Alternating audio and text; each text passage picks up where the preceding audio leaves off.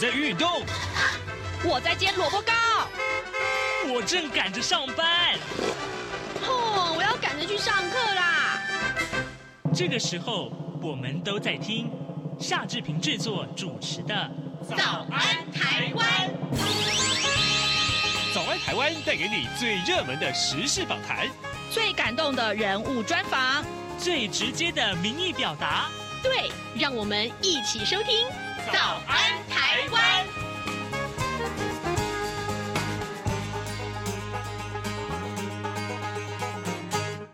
这里是中央广播电台《早安台湾》节目，我是代班主持人韩启贤。全球气温屡创纪录，亚洲、欧洲和美国大部分地区都笼罩在高温之下，许多地方的卫生单位提醒民众要避开烈日，多补充水分。并希望各界重视全球暖化的影响。我们在今天节目中很荣幸邀请到中研院环境变迁研究中心特聘研究员兼专题中心执行长徐晃雄徐老师，为我们说明探讨全球暖化、高温还有气候变迁带来的挑战，以及要如何应应等议题。老师您好，你好，韩先生好，各位听众好。好，老师，我们现在看到哈，就是其实去年全球有多处都传出了这个热浪啊、暴雨、干旱，还有野火等极端气候事件哦。嗯、而根据报道，在今年亚洲、欧洲、北美有许多地区呢。也笼罩在高温之下，像是中国西北地区的气温在本月中旬就创下新高，美国部分地区呢，像西部、南部也出现了破纪录的高温等等哦。而台湾近来也是连日高温，老师是今年是特别热吗？还是这是一个趋势呢？可以请老师帮我们做一下说明。OK，好。那其实这个是一个趋势了哈，嗯、就是因为全球暖化情况之下呢，那大家就温知道温度已经会持持续上升嘛，嗯哼，那这个影响更明显就是夏天的温度哈，嗯，那只是说今年呢，过去几年也有一个叫反圣婴的现象啊发生哈，嗯、那让全球温度稍微下降一点啊，嗯、那这个反圣婴已经过去了，现在变成一个圣婴。嗯，那圣婴的现象的时候，通常普遍会让全球温度呢啊上升的更高这样子啊。嗯，但是对各地的热浪的影响到就不见得了哈。有时候反圣婴的时候，有些地方的热浪反而更加严重。但是这个其实是一个长期趋势了哈。嗯，对，所以这个是呃，我们或许对豪雨啊、做台风的的变迁呢，没有那种十足的把握。但是唯一的对这个。温度的上升跟热浪的越来越频繁呢，这个是十分明确的的趋势，躲避不了。是老师，那这个除了气候这个一些因素之外，是不是人类的一些行为，或是像人口越来越多密集，也会造成这个温度的这个上升呢？哦，其实因为我们现在讲那个全球暖化哈，嗯、基本上它已经不是一个自然现象了。嗯哼，哦，它是一个人为造成的一个全球暖化现象。嗯，哦，那是因为我们排放太多温室气体。嗯，啊，那温室气体好像就是每年加一层棉棉被在我们的地球的上空一样，所以我们温度就越来越高。嗯，啊，那这个温室气体的麻烦的事情是，它一被排放到大气层里面以后呢，就很难去除，会待个几十年甚至一两百年那么久。嗯，哦，所以为什么它这它是非常具长效性的？嗯，哦，那我们现在是全球暖化越来越厉害。嗯，那人类还是不断的排放很多温室气体嘛。嗯，这暂时是。这个在很短期之内呢，是抑制不下来的，所以我们只能预期说，在未来可能到世纪世纪中到世纪末了，温度都会越来越高，热浪会越来越频繁。哇，所以这个高温还有这些造成的一些相关的极端气候的一些事件呢，会更加频繁的一些发生哦。这个我们要持续来去观察哦。老师，这个面对高温带来的一些挑战跟可能发生的一些危害哦，呃，我们要如何去应应是一个重要课题哦。可以请老师先帮我们举例说明一下，说这高温究竟对于我们这个人类生活会带来哪些的一些影响呢？对，我想最明显大概就是这个所谓健康的问题吧。嗯嗯嗯。哦，就是说像台湾其实还好，因为我们通常一般家里都有冷气了。嗯嗯嗯。哦，那像在在比较高纬度欧美国家，他们很多家庭甚至旅馆里面是都没有冷气的。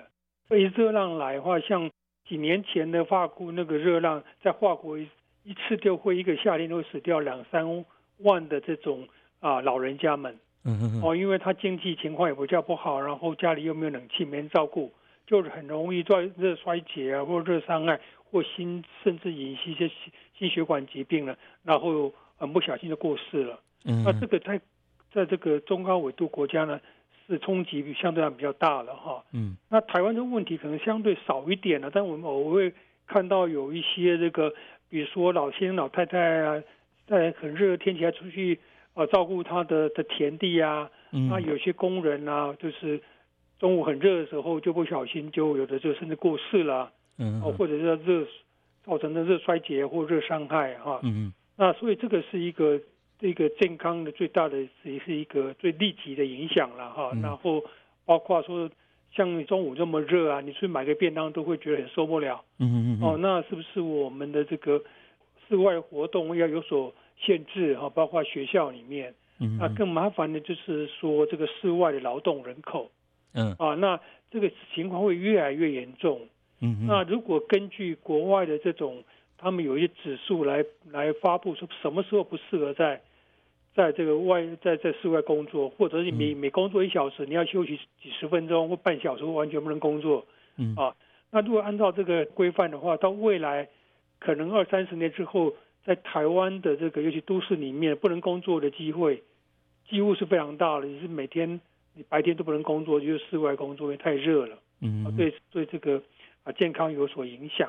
啊，那另外就是说，当我温度高的时候呢，我们的冷气开的凶了，对，嗯，那我们用电量当当就比较大，嗯嗯嗯，啊，那所以其实两两三年前就刚好碰到温度很高，然后又是我们碰到这个这个发电厂有一些临时状况，嗯，那我们发电都我们用电都会吃紧，嗯嗯嗯，啊，那当然另外一个讲就是说，当好天气的时候，我们太阳能发电也比较多了，嗯嗯，哦，所以这个有一些互补的作用，但是基本上它会。对这用电需求都会会增加的，嗯、哦，然后当然对一些一些农作物啊，它比较不耐高温农作物，它伤害就会很大，嗯嗯嗯，好、哦、像尤其是高温的时候蒸发量大嘛，对，那田地容易干掉，嗯，需要更多的水，是。哦，那对，然后又高温，然后缺水的话，它对农作物的伤害就很大，嗯，那中间我们讲到这个对人呢的影响了哈，这个对弱势族群可能影响更大，是是，哦，因为他如果是没有地方可以去。去享受冷气啊，或者是啊、呃，就是避免高温的话，那尤其是那些无无家可归的人的话，嗯、那他们影响就很大。嗯嗯啊，所以其实大概它的影响层面事实上是还蛮蛮大的，蛮广泛的。是。那甚至在国外，甚至有那个核能发电厂，嗯，因为水温太高，哦，就让核能发电厂必须停止运作。啊，这个情况在台湾目前还没有发生过，在国外像法国很多地方都发生过。嗯嗯嗯。所以这个高温呢，带来很多的影响，是在很多的层面。老师有刚帮我们做一些说明了。老师，那我想接着进一步请教您呢，那我们就把这个焦点聚集在都市的部分哦。那这高温对于都市，您刚才讲到说，比如像一些比较弱势的族群，因为家里可能没有装冷气哦，所以它这么热的话，它可能必须要有一些就是其他的一些方案。我知道像像有一些城市呢，它可能开放。希望民众这些弱势的族群民众可以去一些那个公共空间，比如像图书馆啊、避暑这个部分哦。那可不可以请老师帮我们说明一下，这个高温对于这个城市会有什么影响？还有我们知道有个城市的热岛效应，还会造成更多的影响，可不可以请老师帮我们做一下说明？哦，对，因为城市热岛效应基本上就是说，除了天气变热之外呢，嗯，那城市本身哈，比如说我们的这种水泥地多啊，嗯，啊，我们的这种。啊，马路多啊，我们马路都是黑色的啊，嗯哼，那吸热效果很好啊，嗯，然后建筑物多，建筑物都会吸热，对不对？对，啊，那我们天气热的时候，每一家都开冷气啊，嗯哼嗯哼，那冷气的结果就是把房子里面的热气往外排嘛，嗯嗯嗯，这室外就变得温度更高，嗯，那你如果这个呃，就是城市里面的通风效果不好，嗯，那这个热就累积在在室外，在街道上。那就就会更热啊、哦，那这个就是叫是叫人为的热排放，嗯，那这个会让一个城市呢温度更高，相较于郊区，那这个就是所谓热岛效应，嗯哼，对，那就说那接下来就是以后我们怎么样降低这种人为的热岛效应？嗯，老师，那除了城市会比较热之外，现在的一些气候或人为像人口密度比较高的话，还会对于城市造成哪些的影响呢？哦，当然当然会啊，哈，比如说像。台北这个市附近好了，嗯嗯，哦，台北这个跟新新北市，你可以猜一下什么地方可能是我们刚刚讲的人人为热排放是最大的呢？嗯哼，其实可能在中永和啊，哦，因为他们人口密度很很高，对不对？然后我们房子又是就是老建筑，嗯嗯，啊，那它本身吸热效果又太好，嗯嗯嗯，啊，然后这个马路可能不是很宽阔，嗯嗯，啊，房子多，啊，所以那个地方其实反而就是这个啊人为热的排放反而是最大的，嗯，那其实相对来讲，说不信义区反而没那么严重，嗯，哦，因为它比较稍微比较空旷一点，晚上又没人，嗯嗯，哦，那像我们这个中永和这个人口密集的地方，晚上大家都回家去了，嗯嗯。哦，所以说晚上温度搞不好那个地方还可能比其他地方还得高，对。哦、您刚讲说，比如像人口密集，它比较没有山或绿地比较少地方的话，对。就像您刚讲的，就是城市柏油路比较多，然后排热的效果也比较差。对对对对。哦，是。对老师，那另外的话，这个呃，我们现在看到就是有时候那个雨量一下来很大，这跟这个城市过热会不会也是有一些影响呢？这个就是可能有，当有些研究认为可能会有点影响了哦，嗯、因为如果你城市比较热，嗯、那相对于郊区比较热的话，那这个热空气容易在在都市附近哈、哦、上升嘛，嗯，那那个水汽呢容易从郊区进来，嗯，啊，如果本产生午后雷阵雨的话，它可能会变得更强一点，哦，所以这个都是有研究，就是说，当你地表状况变得比较容易加受热比较厉害的话，这个地方的一些。啊、呃，尤其是午后雷阵雨呢，会变得更加比较强一点。嗯嗯哦，对，所以其实像现在很多这个都市啊，他们台湾有时候也会有，就是在午后雷阵雨一次一小时就下个一两百毫米的都都有。嗯嗯哦，那所以其实这个都会啊、呃、加强这个呃，尤其是短时间的这种强降雨，这个几率会会比较高一点。嗯嗯，所以面对这个温度啊、哦、越来越高。还有这个城市热岛效应呢，那对于这个城市呢，要如何来去规划，或者是如何去应应呢？我相信这个是很多我们要需要特别去关注跟去应应，加强城市的韧性呢。那我们在稍后我们会请老师再帮我们做一下说明哦。老师，那我想接着请教您呢，您可不可以帮我们举一些例子哦？就是说，像在国外的话，他们有一些城市，他们是怎么样来进行这个降温的动作呢？其实老实讲，现在嗯。其实国外的这个所谓的这种热的影响比我们还要大很多。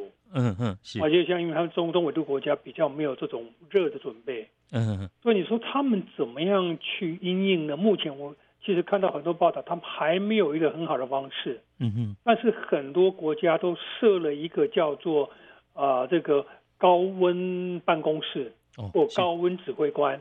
嗯嗯。啊叫 heat。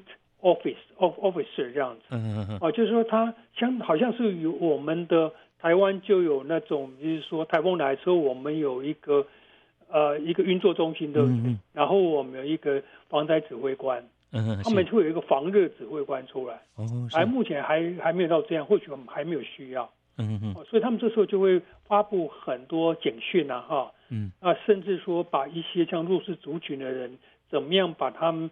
集中到一个比较有这个就是空调的地方呢，让他们比较不会受到影响。因为国外其实是这个所谓这个呃没家的这个流浪人口蛮多的，嗯嗯。啊，那那当然很多就是说这这个都是一个紧急的的处理方式了哈，嗯，或者是说提供了这个啊这个所谓的高温的这个啊警告啊哈。嗯。啊，然后对于一个弱势族群或者一些比如说这个叫这个身体有问题的这些或者年纪比较大的人呢，有所警告哈，嗯。啊，让他们能够有一些准备这样。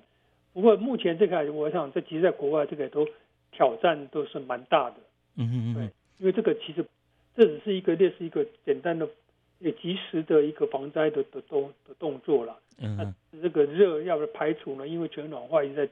加强加剧嘛，嗯嗯，所以是整个这个啊所谓都市的一个重新的规划哈跟设计，其实是最终的方向，能够降低城市的的热。是老师，那您刚刚讲就是有一些把这个比较弱势的族群集中在一些地方哦，让他们可以这个降温散热哦。那在一些建筑方面或是一些绿化方面的话，有没有一些国外做法也可以让我们参考呢？对，我想就是说所谓的绿建筑吧，哈、嗯，那就是说呃，就比如说它建筑的这个建材啊，哈，嗯，要用的比较不吸热，对不对，哈？对。啊，或者是说很简单的，就是你的你的建筑外面呢是漆成比较亮的颜色，哦，哦，所以它可以反射不会吸热。我们知道黑的会吸热嘛，嗯嗯，那比较亮的颜色就会反射太阳光。嗯嗯。或者呢是在你的这个建筑物呢有个绿花园啊、绿屋顶啊。嗯嗯。哦，然后有有一些，甚至有些建筑物连这个连这个外墙呢都都种满了那个绿色植物。嗯嗯嗯。啊，所以它一方面可以可以有一些这个。说不定有些生产力了哈，另外一方面它可以降温嘛，嗯嗯嗯，哦，让环境整个整个好一点。那有的是说让它的，甚至它有些建筑物呢，它的除了这个空调之外，它甚至呢在比较高楼层地方，它是可以开的一个自动可以开关的这些窗户哦，啊，可以控制的，嗯，那它可以用一个比较有系统方式呢来调控这个建筑物里面的的温度。哦哦，那这个当然就是非常高阶的建筑的设计了。嗯哼哼，一般的城市、一般的建筑设计是没有这些系统的。嗯嗯。哦，那是整个就是一个很中央系统来控制建筑物的的温度跟通风效果。嗯哼哼。啊，对，是好，非常谢谢老师的说明哦。老师刚刚帮我们举了很多的例子哦，在国外方面的话，他们是怎么样做？那至于我们台湾的话呢？在城市降温方面呢，有没有什么一些做法呢？可以去朝这个方向去进行呢？我们在下一段节目中呢，我们将会继续请徐晃荣徐老师来我们说明。节目进行到这边，我们先休息一下，稍后回来。早安，台湾，你正吃着什么样的早餐？吐司加火腿蛋，要一口，然后收听中央广播电台。台北二零二三第三十九届亚洲国际邮展将于二零二三年八月十一日至十五日在台北世界贸易中心展览一馆 A 区盛大展出。本次邮展主题为“方寸世界，任君遨游”。现场除展出国内外各类珍贵邮票及来自世界各国特色摊位外，每日并有导览活动、艺文表演、邮票设计师签名会、舞台秀及集邮 DIY 体验营等活动，充满趣味及热闹氛围，是今年夏天大小朋友不可错过的游乐盛会。这里是中央广播电台早安台湾节目，我是代班主持人韩启贤。今年夏天热浪席卷北半球，多个地方出现创纪录的高温，各种自然灾害变得更加频繁。我们在今天节目中很高兴访问到中研院环境变迁研究中心特聘研究员兼专题中心执行长徐晃雄。在上一段节目中，徐老师为我们说明了高温会带来哪些挑战。其中，对于城市都会区会有哪些影响？城市热岛效应造成的冲击，同时也分享了国外在面对高温的一些做法，包括设立高温办公室、发布讯息提醒民众、协助民众的降温措施，以及一些城市建筑在设计上朝更为通风绿建筑的方向等等。而老师刚刚也提到城市规划设计，那回到台湾，在让城市降温方面，老师你有哪些建议呢？对，我想就是其实这个规划哈，要真的要做做到，真的也是要很长一段时间。嗯哼。哦，这个这是就是牵涉到未来在因应这个全球暖化情况之下，整体的这个未来台湾都市应该长像什么样子？嗯。国外其实也都在考虑这个问题，也就可以牵扯到我们都更的问题啊，整个都市要重新设计的问题啊。嗯。所以这个其实是需要很长时间事先去讨论，当然是非常困难的。嗯。比如说。简单讲，我们怎么样城市的绿地跟水体增加？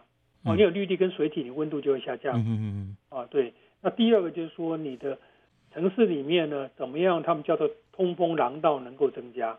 哦。哦，就像我现在台湾有些建筑比较好的，栋距就是现在有规定，它会比较大一点。嗯嗯。所以它会比较通风，对不对？对。因为以前栋距很少，就很闷嘛。嗯。哦，但是这个其实都需要一个建筑的规范跟一个长期的一个设计。啊，尤其像说我们要现在有些台北市或者这个都市呢，有些地方它那个地呢还在开发当中，嗯，对不对？哦，像台北南港啊，或有些地方它空地比较大，对不对？嗯。哦，那就是你在规划这些这个都市的一个规划的时候，你怎么样把所谓通风廊道给设计出来？嗯嗯嗯嗯。啊，就是说你可以有一定的建筑的量，但是呢，它是通风的。嗯啊，所以风进来还可以把热带走，这城市的热好像就不会那么的高啊。嗯、还有你建材部分怎么样采用比较能够不吸热的的建材？嗯，哦，或者刚刚提到的这个绿建筑啊，或者是啊屋顶绿化，嗯哼，或者建筑绿化这种措施啊，那还有就是说我们的很重要就是我们的冷房效率提高了，哦，那当然现在很多这个我们的呃那种变频系统都好很多了，嗯哼哼，哦，当然你冷房效率好的话，你用电就就不会那么的吃紧嘛，嗯嗯，哦，然后你开销也会比较低一点。嗯，但是这个可能要牵涉到我们建筑物未来设计，嗯，怎么样能够啊、呃、不会蓄热的，比较容易散热，嗯，哦，那当然我们现在的的这些老建筑呢，老旧建筑可能本身很困难，嗯，啊，但是这个可能像有像有些专家会提到所以，那你怎么样在这个家里面呢？你弄一些窗帘啊，或者一些不要让日那个阳光直射进来啊，让温度可以下降之类。嗯嗯嗯哦，有真的有这些所谓的 省电达人，都也提出很多 paper 这样子，嗯嗯嗯让你的那个用电量减少。嗯，那这可能大家都可以啊值得去去思考的。嗯，要让中央就是让至少让这个太阳光不要进来，那室内是比较温度比较低一点，就不用开那么多冷气，室外就比较不会那么热。嗯嗯嗯，老师，那我们除了在这个硬体的部分，您刚刚讲说我们城市需要这个整体规划哦。包括增加这个绿地啊，还有这个水的部分，另外就是通风廊道部分等等哦，民众也可以做一些这个相关措施来这个降温哦。那至于在这个社会福利政策或是其他方面的话，比如像刚刚您也提到说，像有些国家会把这个比较弱势的族群到一些公共场所去，让他们可以吹那边的冷气降温。那在其他的这些社会福利政策或措施方面的话，你有什么样的一些建议呢？对，这个当然就是说，呃，这要看一下我们的内政部或相关单位啊，去评估一下我们这些会受到热影响的人口在哪里，有多少。嗯嗯。哦，那是不是有这样用？需要有一个啊、呃，提供，因为我们现在很多里民的活动区域啊，或者是啊、呃、那种呃社区的活动空间嘛，哈、哦，嗯，可以让他们来这样子。啊，尤其在假设说啊、呃，我们现在。对这个高温的预测都还算不错嘛。嗯嗯。哦，我比如说未来一两天什么时候最热的时候，我们怎么样吸引一些这些弱势族群啊，或者是年纪比较大、比较大的这些老先生、老太太们来这边参加活动啊，然后照顾他们一下这样。嗯嗯。对，这当然是一些一些可以做的。那还有就是说，我们可以加强一下，像像气象局现在都做很多了哈，就是一个热预报啊。嗯，啊，热量预报或者是一个警报这样，嗯哼，那可以让民众知道说未来几天我什么时候不适合在在室外工作，嗯嗯嗯，那当然这这个要思考的比较清楚一点，但不能放一些高温假，台湾大概没办法这样子，嗯，那但不能比照那个台风假这样放，但是至少可以警告说什么时刻其实是不适合在外面工作的，嗯，因为这个牵扯到。啊，劳方跟资方的一个双方权利的问题，嗯，哦，那所以这个其实也比较需要去思考。那还有就是说，如果像这个太热的时候，可能会热，呃，热衰竭啊，或热伤害的个案会增加嘛，嗯嗯啊，我想我们这个医院大概都可以处理这样的问题，啊，那是有一个什么紧急的一个准备方式或措施呢，来来面对这样的一个可能的冲击。那还有很热的时候，说不定。啊，然后加上如果干的话，那我们的森林火灾，台湾森林火灾不是很严重，嗯，那但是它又热又干的时候呢，那森林火灾就比较啊容易发生啊。嗯、那这个其实是台湾据我所知，过去几年森林火灾的这个这个影响也也也开始有有增加趋势，嗯，啊，那跟气候都是状况都成正比的，又是又干又热的时候比较容易发生，嗯、啊，所以森林火灾部分。可能要多一些预警跟一个预防。嗯嗯嗯，所以面对这个气候变迁还有这个高温哦，造成的一些相关的冲击哦，我们大家要来去面对哦，严肃以对哦。那老师，那最后可不可以请您给予整体，就是说我们政府啊，还有我们一些民众哦，在这个面对高温还有一些这个气候变迁造成的一些极端的气候的现象的出现的时候，给予一些这个建议呢？我想，就是长期来讲，政府就像我们刚刚提到的，必须要做。最好是做一个长期的规划嘛，对不对哈？嗯。然后对提出了一些对高温热浪的一个警告啊，或者规范啊，或者一些建议啊，嗯，那能够适时的发布这些啊高温或者热浪的这个警报。那民众当然就是说，怎么样想说啊，你如果是有这样的热的时候，尽量不要在很热的时刻一定要出去做事情啊，除非是是是有必要。那怎么样保护自己啊？不要让这个热影响到自己的身体状况。啊，在家里的话，怎么样让这个家里的温度能够下降？除了开冷气之外，做一些额外的思考跟规划，这样。嗯哼，是非常谢谢老师的建议和提醒。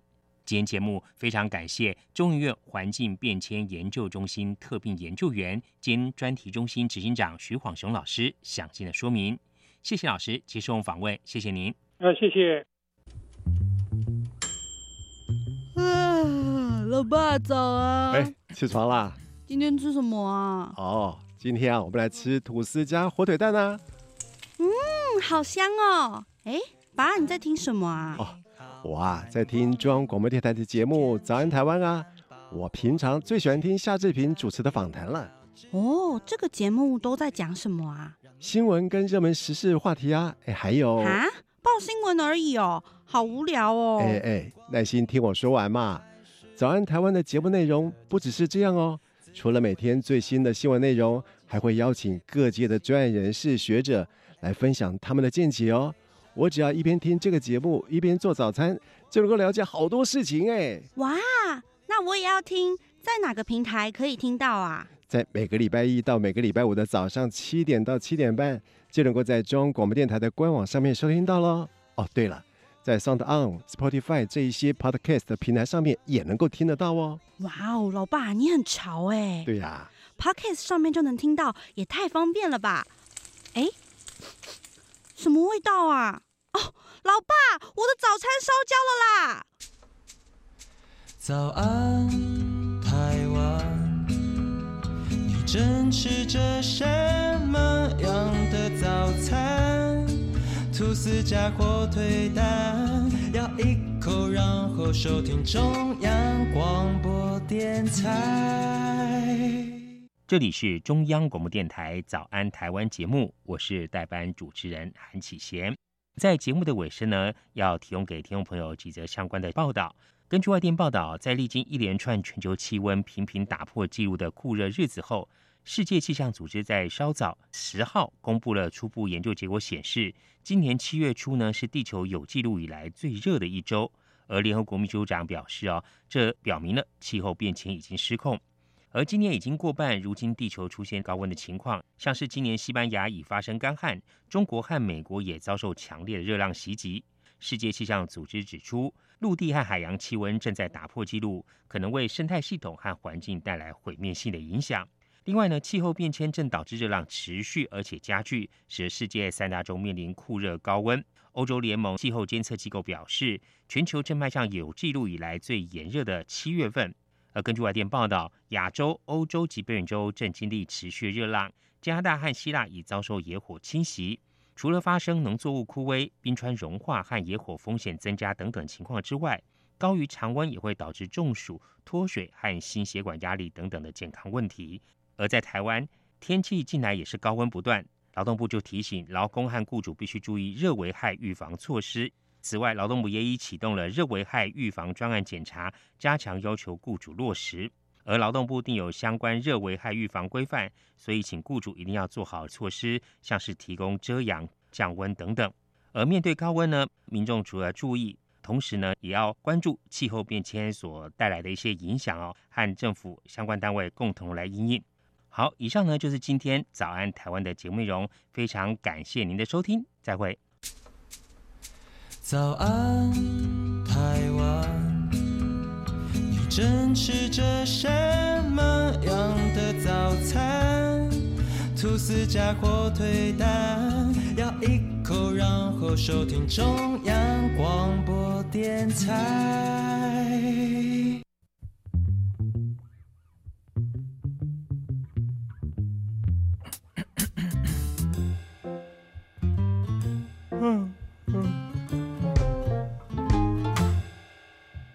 早安。